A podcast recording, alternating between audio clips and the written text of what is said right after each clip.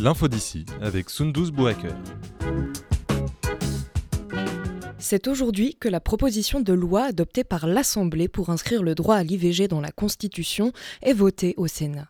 Pour qu'il puisse y être inscrit, le texte doit être voté à l'identique par les sénateurs à la virgule près.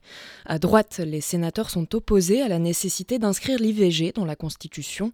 Le président du Sénat, Gérard Larcher, est lui-même contre ce projet de loi. Rendez-vous sur Bram FM à 13h pour un reportage avec Daniel Chassin, sénateur de Corrèze, actuellement à Paris au Sénat pour le dit vote. Les suites au Salon de l'Agriculture à son cinquième jour depuis l'ouverture samedi passé.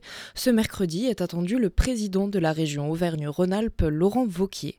Après les passages hier de Marine Le Pen, Jean Lassalle ou Gabriel Attal, qui a rencontré les syndicats agricoles.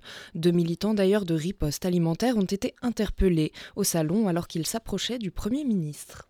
En Corrèze, le salon des vins et des produits du terroir est attendu ce week-end à Aigleton.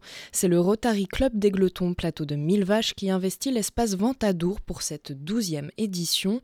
Un salon devenu traditionnel et lieu de rendez-vous des amateurs de vins et produits de qualité, label d'origine corrèze. À l'occasion, plus de 40 producteurs locaux seront présents avec leurs produits de caractère fromage, charcuterie, foie gras, huile fine, épices ou escargots.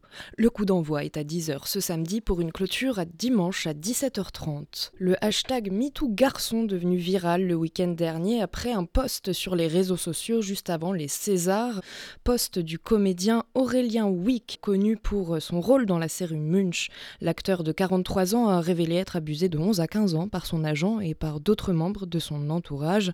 Depuis le post, une vague de témoignages de garçons déferle sur les réseaux sociaux, un point en commun avec le hashtag MeToo lancé fin 2010 pour libérer la parole des femmes, la grande majorité des mises en cause restent des hommes. Et retour en Corrèze, le cours d'eau de la Vézère sous surveillance pour risque de crue. Les épisodes de pluie en continu cet hiver succèdent à un automne déjà très pluvieux. Les réserves d'eau sont donc au plus haut, mais ce n'est pas pour autant garant d'un été sans sécheresse. Le département reste placé aujourd'hui en vigilance jaune par Météo France pour risque de crue et inondation.